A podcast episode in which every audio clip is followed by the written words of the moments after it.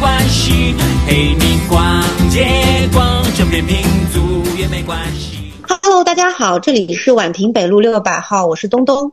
我是 Jerry。今天我们请到的嘉宾是我的大师兄，三甲医院针灸科主治医师 Jackie。他现在呢呢是在地地球的另一边，在非洲的摩洛哥跟我们在连线，中间差了有七个小时的时差啊。现现在请我的大师兄跟大家打个招呼。呃，各位听众朋友们，大家好，我是 Jackie。嗯，Jackie 呢是今年去到的摩洛哥，对吗？呃，是去年十二月份。哦，去年十二月份啊，我就差了。哎，那可以简单介绍一下你为什么呃会去摩洛哥呢？嗯，首先我这样来给大家先介绍一下，因为呃，可能有些人他不知道我们有这个元飞元模的项目。那我先从这个这个大的项目给大家介绍一下项目，以后呢，再来介绍一下我具体是为什么会去元模的这个工作的情况。那么首先，呃，大家知道我们这个元非元模的这个医疗工作呢，它是属于中非关系的一个政策上的一项啊一个政策性的一个活动，一个外事活动。啊，包括呢，呃，近些年来我们国家一直在提倡的一带一路啊啊，包括这个健康丝绸之路下的一个呃具体的一个，其实包括了医疗外交的一个呃，其实规格比较高的一个项目。那么而且呢，今年。我们在做节目的当下的今年呢，正好又是我们呃中国援外医疗队派遣六十周年的纪念日啊，纪念周年。那么这个援外医疗呢，它其实是从一九六三年就开始了啊，最早呢就是我们国家呢向非洲的阿尔及利亚派出了第一支援外医疗队，一直到今天，今年正好是第六十周年。所以做这个节目之前呢，也非常贴切我们当下的这个背景。那么呃。像我们国家援助非洲医疗的一个大的项目，是基于第一个，就是相对于我们非洲落后的一个国家，包括医疗经济的情况，我们除了有援助医疗，也有援助建设。那么我们是属于援助医疗的一个项目。那么其实包括援助医疗的话，我们国家其实有非常非常多的细项，比如说呃，派定期的援非医疗队，比如说我们现在这个援模医疗队就是属于定期医疗队。呃，还有一些呃，开展中短期的这个援非医疗项目，比如说呃，我们开展一些光明型的，就是为非洲白内障患者送光明；还有一些就是援助非洲对应国家的传染病和重大卫公共卫生会派专家，比如说啊，埃博拉，还有一些艾滋病结核病鼠疫等等，啊，还有会会包括开展一些各种形式医疗培训啊，以上等等都是属于大的国家层面的一个呃援非的大的医疗工作。那么。就我而言呢，就是我这次为什么会有机会参加啊这个援模或者援非的这个医疗呢？因为在国家大的政策的基础上呢，我们谁去，对吧？这个是一个问题。那么国家政策它会下放到我们地方的单位，那么就是地方单位会承纳这个活动的。这个派派遣方，那么我们作为这个派遣方的单位，我们就落实的工作就会落实到我们个人。就换而言之呢，就是整个援非医疗是我们派遣单位员工或者是医疗医护人员职业生涯当中一个工作啊。我觉得这个是第一第一项来说，这个就是一个工作。那么现在就你前面的这个问题，为什么有这个契机呢？其实。你说，呃，员外啊，员模啊，不是所有人都能去的，因为它其实是有个先提条件的。首先呢，它前就我前面说的，它是国家要求会有一个具体派出单位，对派出单位会有要求，比如说三甲医院啊，然后呢，对派出的个人、派出的这个医护人员也会有个资质的要求，比如说啊，高年资的主治医师。那么这些条件呢，其实是相对比较苛刻的，所以也不是说所有单位的医护人员一定有机会去。啊，参与到这个援外医疗的工作当中来。那么就我个人而言呢，呃，在今年就是这两年，为什么有机会去呢？第一个就是我前面说的，就是其实是我的技术职称、年限等等资历的条件都可以达到了。那么第二个呢，就是我说这个其实是我们职业生涯过程当中一项其实呃必要的一个工作，那么还是要需要去参与。那么但是呢，呃，对于我个人而言，出来之前肯定要。有一些很多准备，比如说，因为我们这个援外医疗的工作呢，一去就是两年啊，它的整个一个周期是两年的。其实时间你说，呃短的话，它不是非常短，因为我就我所知，就是我们国内有很多，包括一些呃原滇原藏原疆的一些项目，国内的一些援助项目呢，它时间相对会比较短一些，但是我们这个。呃，援助非洲、援助摩洛哥的项目就会时间非常长，它是一个两年的一个周期、一个任期。嗯，那么在这个契机，为什么会在这个时候去呢？第一个，我觉得所有像这种长时期的外派项目呢，我也会权衡我自己的一个个人的一个状况啊，比如说呃我的家庭的状况，我自己身体健康的状况，那么和我们整个原模的这个呃这个工作呢结合起来，我经过权衡以后。啊，我我会主动报名去参加，因为我认为啊，就是我们像我们人生一共有几件大事情，一个是健康，一个是家庭，一个事业，一个财富。如果把这些都比作每个都是个乒乓球的话，它在我们人生当中不断在跳跃反弹。那么，其实我们的健康和家庭呢，它其实是由这个，你可以认为它是一个玻璃做的。所以，我会首先会考虑我自己的一个健康状态和一个家庭状态。那么，在这个两个条件比较符合，我可以去员外工作两年情况下呢，我才会去选择。那么，包括这个家里的话，肯定要和家里的太太啊，包括父母啊，都要沟通好。那么身体的话呢，也要看情况，因为相对来说，人肯定是越到了年纪往上的话，身体越是没有之前好。所以一般的大多数，如果家庭条件情况允许的时候，在身体情况允许的时候，一般我们会选择尽量啊早早一些去完成这个国家的有员外的一个任务。嗯。嗯，所以就是这，这也是一个非常光荣的一个一个任务，也不是谁都能去的。因为师兄也也非常的优秀才会过去。啊，那之前在去之前，是不是要做很多的准备？就因为他语言也不通嘛。摩洛哥是那边是讲什么法语的，是吗？呃，他是这样的，就是摩洛哥当地他不是讲法语的。呃，我我从几个方面来说，去之前可能要做些什么准备？其实语言呢也是其中的一个比较重要的一方面。那么第一点，其实我前面在回答第一个问题的时候，我已经说了。首先，我觉得去之前最重要的是要安顿好家庭和这个员外工作的一个关系。然后你有一定的资历和一定的这个职称以后，你可以去，这是你的前期的技术或者说前期的这个家庭上的一个准备。第二个呢，就是说。就你前面提到，其实一个非常关键的问题，因为毕竟是一个员外的项目，它其实对语言是有一定要求的。那么一般呢，我们会在出发前半年遴选完这个队员以后啊，就是要对对口支援国家当地语言，比如说摩洛哥，它其实它是这样的，它不是一个说法语的国家，它是法语呢是它的一个官方语言。其实呢，在他们这个国家呢。他们的这个通用语言呢是法语，然后呢，其实当地的老百姓呢，如果接受过教育，因为摩洛哥它它是一个殖民，曾经是一个法国的殖民地，所以大多数接受过教育的人呢，他是会说法语的。但是，比如说我们平时门诊啊，或者是临床的一些工作，接触到大多数呢是，呃，一部分是社会比较底层的百姓，有些人他是不会说法语的，他们更多的是学说一种当地的一个语言。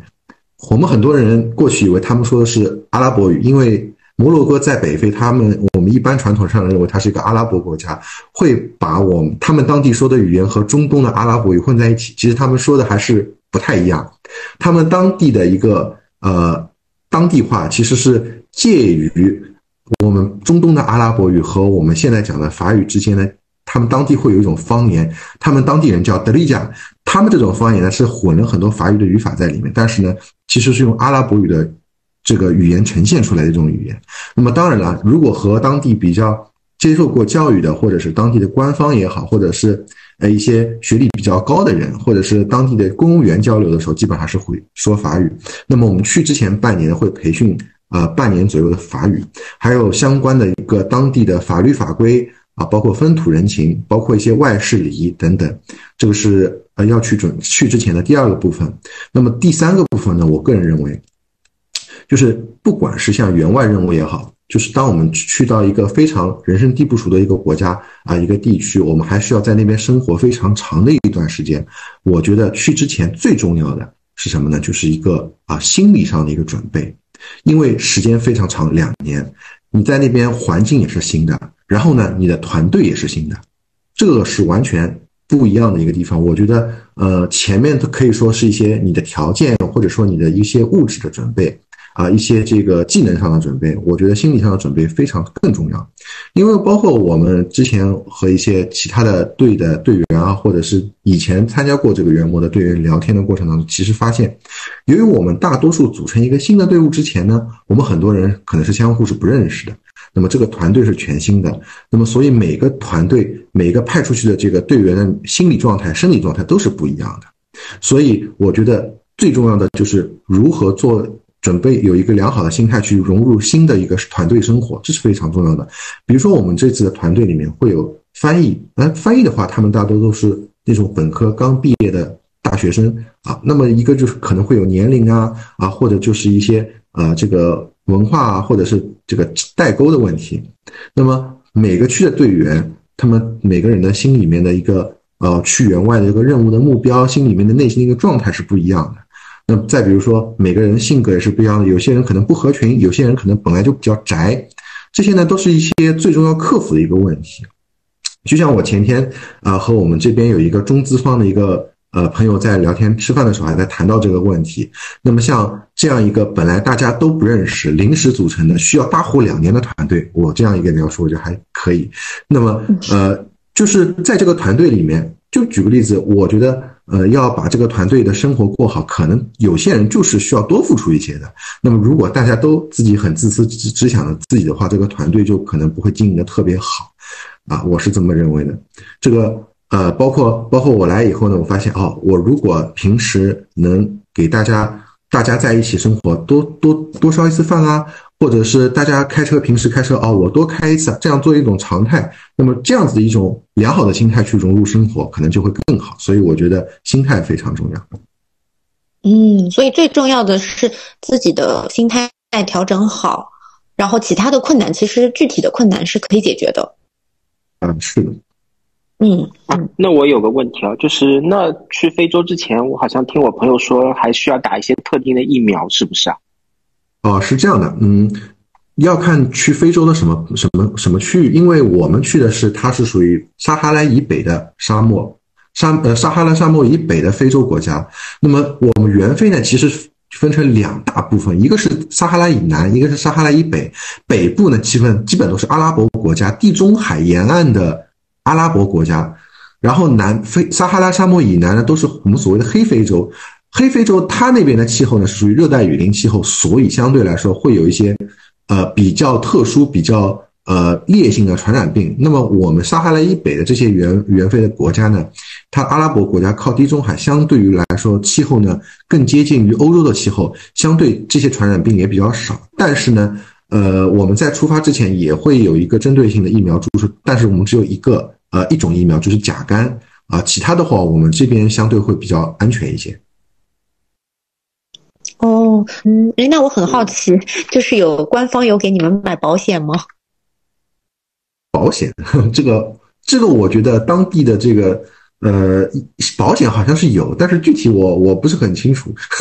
这个我我倒没有去 深入去研究过，因为。公公公派的话，一般还是应该是有保险的。嗯，哎，那可以可以就是八卦问一下，就是因为你们是相当于在国内脱产了，然后到呃员外的嘛，那么他这个呃待遇方面的问题就是怎么样呢？呃，待遇方面的话呢，其实我们过来以后呢，不像国内，因为国内如果是你是作为一个医护人员或者临床工作人员的话呢，它是有比如说工资啊。啊，奖金啊，绩效等等部分组成的。那么我们过来以后呢，因为我们这边给当地人提供的医疗呢，它是免费的，所以呢就不存在绩效的部分。那么基本上呢，它是这样的，因为它是国家项目，所以它是每年国家有一笔固定的一个经费的补贴，然后派出单位会有一个固定的一个经费的补贴，相对来说是呃，基本上和平时的这个在国内工作的话，基本上是平齐的，甚至多多一些吧，加起来两份嘛，对吧？哦，有大几十万，这个这个具体就不方便透露了，对吧？好的，哎，因为我知道，就是师兄过去的时候，好像是摩洛哥刚刚呃世界杯拿到四强，对吗？因为我当时好像在你的朋友圈有看到。是的，是的，啊，这个就要讲到，嗯，对，嗯嗯，然后当时应该就是那。因为当时呃也是作为非洲的第一支挺进世界杯四强的球队吧，当时应该非常轰动吧那边。是的，这个我印象非常深刻，就是我们那天我记得是呃十二月十号还是十一号那天。从卡萨布兰卡的机场降落，我们去拿行李。那么我们拿行李的时候呢，就是大家坐飞机的应该知道，就是我们行李出关以后有一个取行李的一个地方。然后我们因为下飞机，因为飞机上是没有信号的，所以我们下了飞机以后，突然就发现当地人在那边非常非常热烈的在庆祝。我突然想到，哦，原来今天是有比赛的。后来我一看，原来是当当时那场比赛就是我们下飞机的时候是摩洛哥对葡萄牙的比赛。就是那那场这个八分之一的一个比赛，最后摩洛哥是好像是一比零给把这个葡萄牙给干干干跑了。那么那天最有意思的是，我们从机场下来，我们不是要这个有有人专门来接我们去驻地的这个开车嘛？我们其实我们这个驻地呢，其实是离机场不是特别远的一个地方。然后本来路上只需要可能花一个多小时，结果当天由于摩洛哥赢了葡萄牙，所以整个国家的民众陷入一种狂欢，他们把所有的车开上了马路，然后人也好，他们还除了我们平时的这种四轮车，还有马车，还有各种各样的人，全部在全部集中在马路上游行，基本上那天就开了大概快三个多小时才开到驻地。所以当时我第一第一天来的感受就是非常非常非常，这个这个让我们就非常惊奇。首先我们发现摩洛哥人他是真爱足球，因为我们听说当地人这种小孩子就是四五岁的小孩子都赤脚在沙滩上踢球，就是他们是真的是热爱这个运动。他们进了这个四强也是，我觉得也是理所当然的。但是我们能感受到这个当天的这种氛围。非常了不起啊！因为可能在国内很难有这样的机会感受这样的氛围哈。嗯，是的，是的，这个完全不一样。是，嗯，那时间线如果拉回到世界杯的话，那个时候我们国内也是刚刚开放吧？好像我看到有一段时间，好像摩洛哥也是限制中国人入境的，好像这个时间线是重叠的。呃，现在还在限制，是它是这样的，就是它的这个正式开始限制，它不是限制中国人，它是呃，今年一月十号的时候呢，摩洛哥外交部公开了一个入境的限制，就是它的是限制于来自于中国大陆的出境的旅客，就是但凡你如果中转是从中国大陆这个地区直接往摩洛哥飞的话，它是不让你进去的，就是呃，但是呢，其实我们在摩洛哥还有很多，包括你看。有些中资方也好，或者是当地生活的中国人或者华人，有些人呢，他们是怎么？其实他们还是有经常进出的。为什么呢？摩洛哥政府现在对于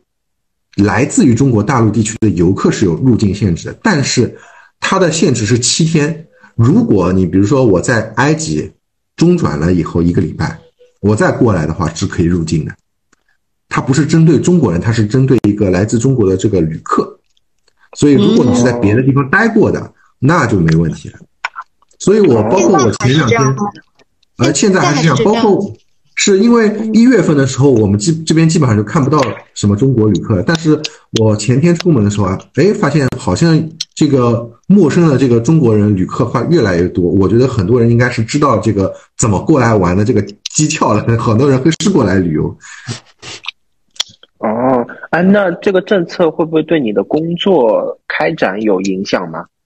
呃，我们这个目前没有影响，因为我们主要的服务的对象还是当地的一个群众为主。嗯，哦，那可以再介绍一下你现在的工作是包括什么内容？包，你的工作状态又是什么样的呢？嗯，好，那就是说，我现在因为既然是与医疗队，所以呢，主要的工作还是临床。那么，但是呢，我我我觉得啊，就是我们现在这种工作状态呢，呃，和国内还是有些不一样的。因为我觉得最重要是节奏不一样。那么我们现在这个工作呢，主要是分为我我是这么分的，就是一个是临床工作的部分，还有就是生活的部分。那么我把所有的在这边摩洛哥的这个呃工作，我总结为简单两个字。当然，这个简单不是说比国内容易这个意思，这个简单只是。我们会有一些，呃，工作上它的这个形式比较简单。比如说，我如果是在临床工作，那么我们就在这边的一个门诊，我给病人做针灸治疗啊，看针灸门诊。那么如果是国内的话，你在呃门诊的同时，可能还要大大小小接受各种各样的，比如说评审啊、会议啊等等。那么这边的话呢，我如果是纯粹的看门诊，我就叫简单的看门诊，就是一般没有。其他特别多的其他的杂项的事情，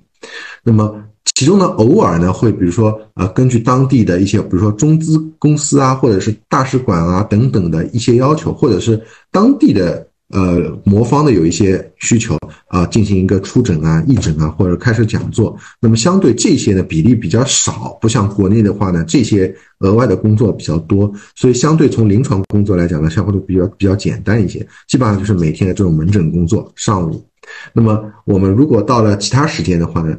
就是生活啊，我们这边生活也是工作嘛。那么其实我们因为我所在这个驻地的团队呢，人员相对会数量比较少，因为有些团队他可能一个队就有十几个人，他是个大队，我们这个队呢一共就五六五个人，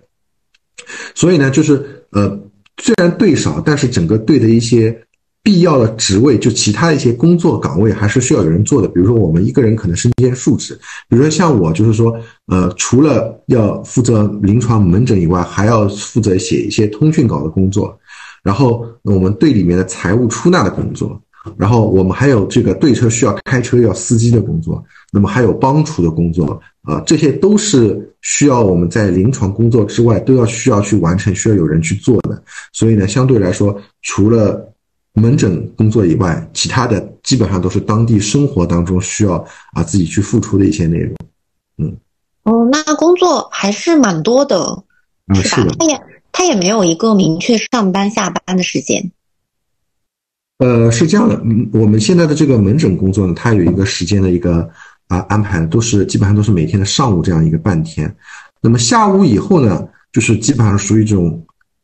嗯，可以说是相对比较模糊吧。你说，如果我出去买菜，那么它算也算工作，但是也是生活。那么这个其实已经融入了当地的一个整个工作状态了。我觉得啊，可以说是所谓没下班的时间吧，可以这样子。但是来这来这边呢，我发现要比我们想象当中要忙一些，因为基本上每天都是有一些其他的任务的。哦，那我想问的是，那边的患者他是自己可以过来就诊，还是说，呃，有他们政府统一安排的，然后会有患者就是说过来呢？他应该不是个人就随随便便就可以过来就诊吧？啊，是的，就是我们当地所在的一个驻地呢，其实是和我们当地这个整个一个呃地区的卫生厅，它是一个合作的关系。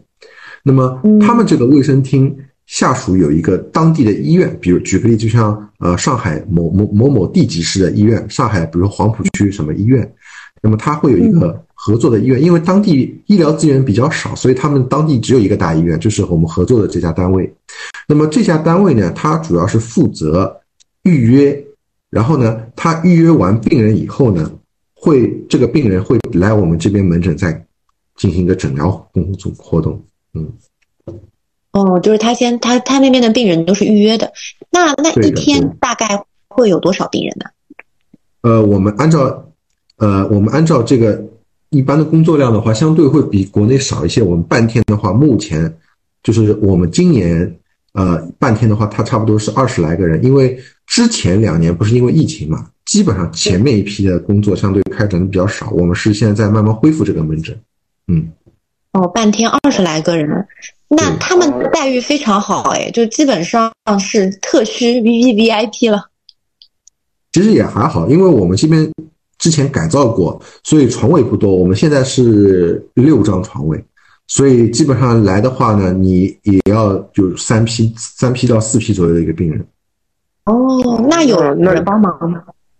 有人帮忙拔针啊什么的吗？有有有有，他们是这样的，就是我们合作的这个门诊呢，他们医院派了一名就是预约的护士，他会坐在门口，就像预检一样的。然后还有一名呢，就是协助我们啊拔针啊，或者是消毒啊，呃，这个这样一个工作人员，两位是当地人。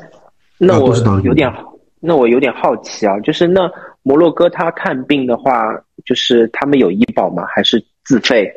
他们的医疗体制是大概是什么样的吗？可以帮我们简单介绍一下吗？这个这个我我倒是正好前阵子我和那个和我们门诊这个护士聊过，其实要和国内比的话呢，其实差异还是比较大的。首先我们国家，呃，首先国家体制是社会社会主义体制，它的整个是很多是由于国家去覆盖的这种医疗，对吧？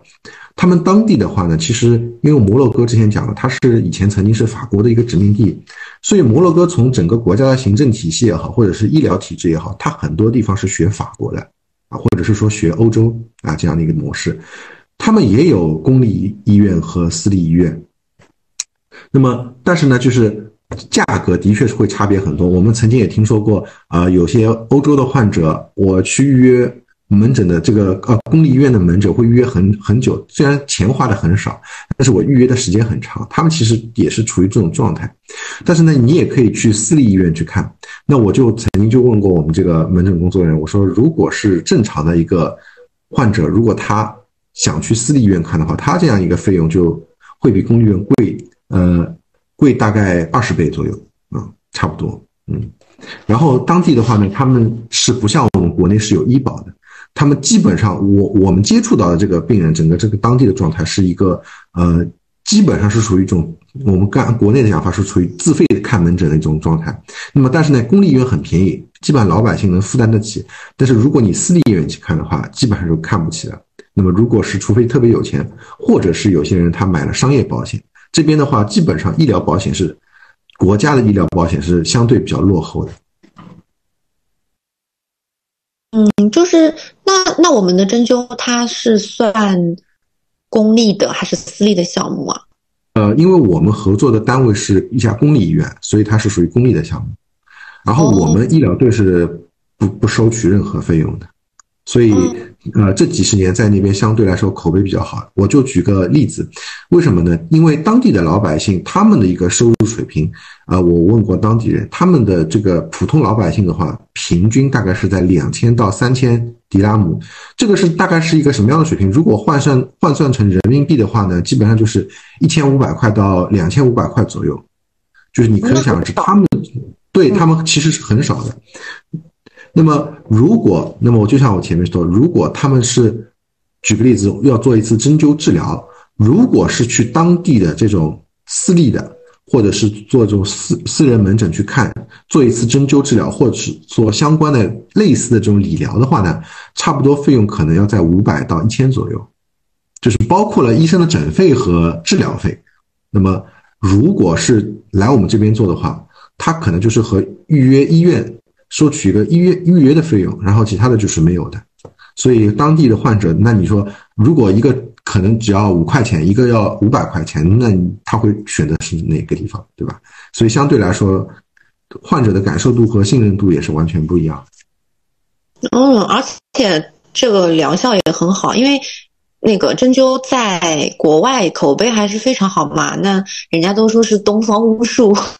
因为之前也我也接触过很多这种呃美国啊，还有法国，因为法国来国内学习针灸的外国人特别多，然后他们就是对这个特别感兴趣，所以针灸在国外应该是非常受欢迎的吧？呃，是的，尤其我觉得是在这个老百姓这个之间，因为。只要但凡，我我觉得这个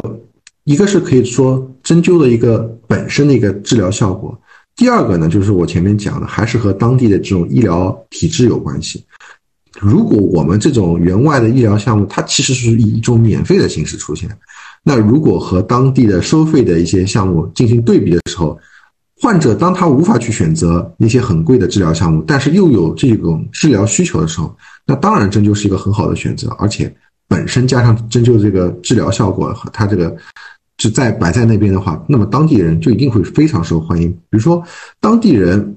我们这边的话，这个我们这个驻地啊，它是在当地其实非其实是非常有名的。包括我们这边离我们当地驻地可能有两三个小时车程的这个患者呢，有时候很多都会开车过来看病，也有很多啊。哦。明白。其实，呃，国家派你们出去的话，一方面是援援外，还有一方面也是弘扬一下我们祖国医学吧。是的，这个其实也是你要从大的政策角度来讲，因为我们这两年不是啊，包括我们总书记一直在强调中国文化走出去嘛。这个其实因为中中医嘛本身就是中国传统文化一个呃。其实算现在讲是一个文化名片嘛。那么包括我们在整个援外医疗的过程当中，我前面也说了，也会有一定的这个呃和当地大学也好，当地孔子学院也好，或者是当地一些文化交流中心的一些呃文化交流上的合作。比如说我们呃两周前就参加了啊当地摩洛哥当地菲斯大学的一个一家大学的一个中医文化交流的一个讲座。那。可以请 Jacky 师兄介绍一下你在摩洛哥有遇到什么有趣的故事吗？就是，嗯，或者说觉得特别值得分享的一些病例啊，或者之类的。嗯，呃，是这样的，就是让我印象深刻的几几几件事情啊。第一个呢，就是其实呢，这个患者呢，不能说算我的患者，当然是这个患者经常是从在我的门诊来就诊的。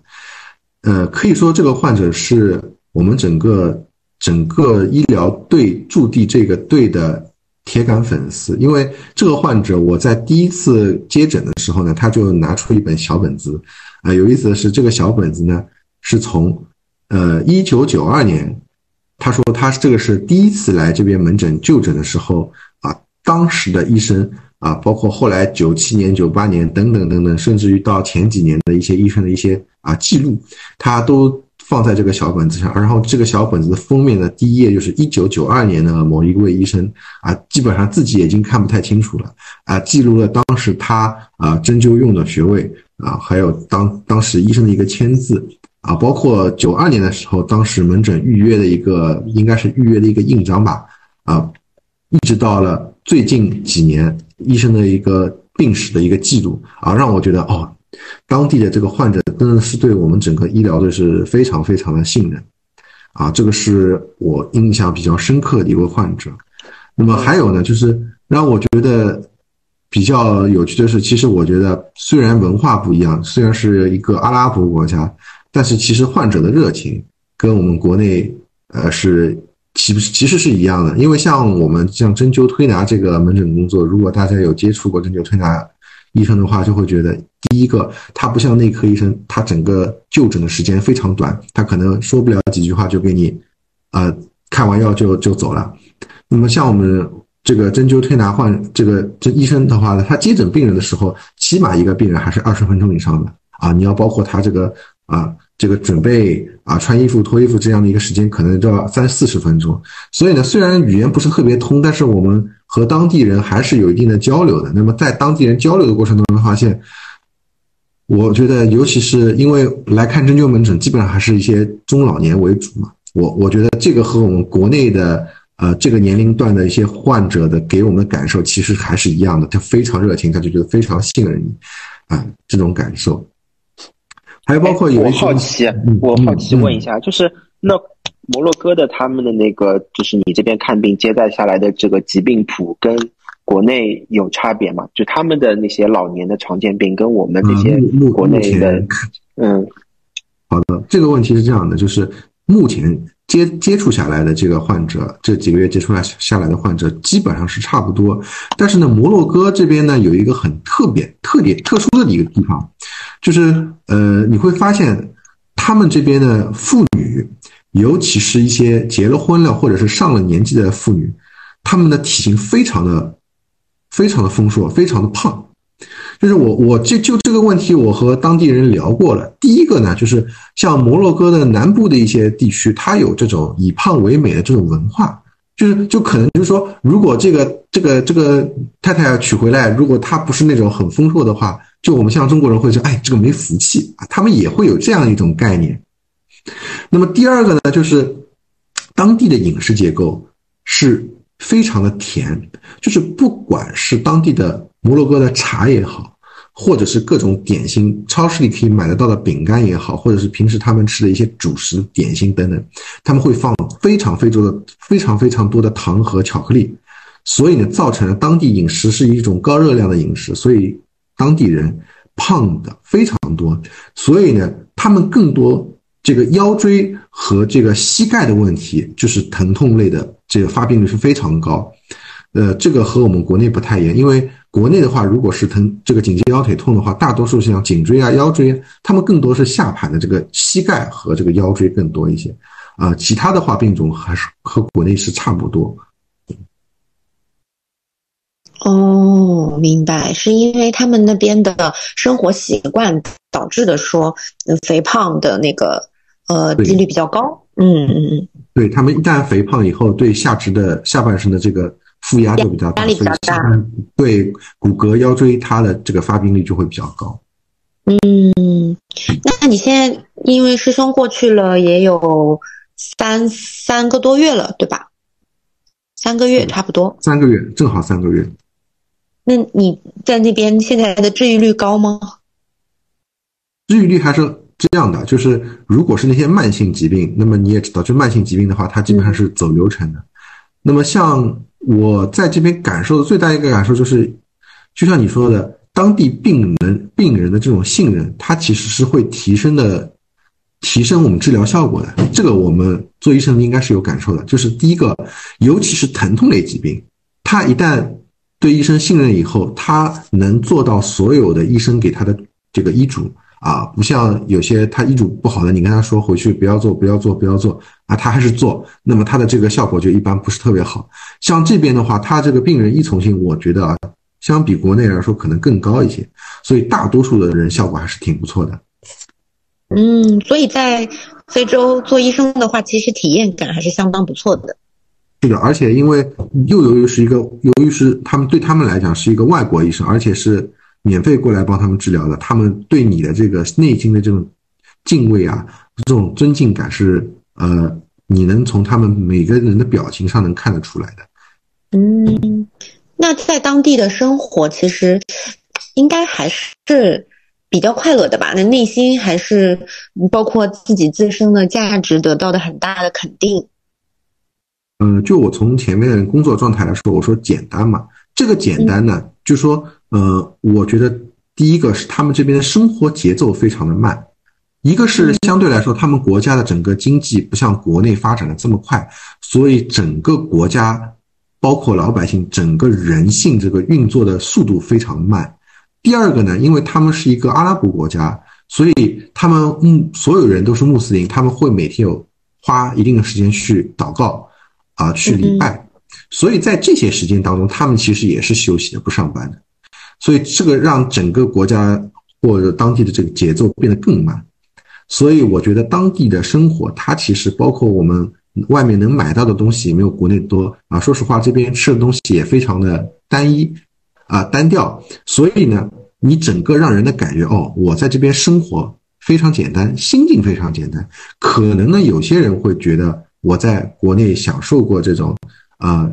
每天有些人他可能就对娱乐的要求啊，会对生活的品质有追求的人，他可能到这边来就会觉得很无聊，或者觉得节奏太慢不适应。那么我我个人觉得这边的简生活呢相对比较简单，不能说不能说便捷，不能说啊其他的，我就觉得简单。可能有些人如果心能，我前面说了心态能调整过来的，我觉得还是这边的生活还是适应的非常不错的。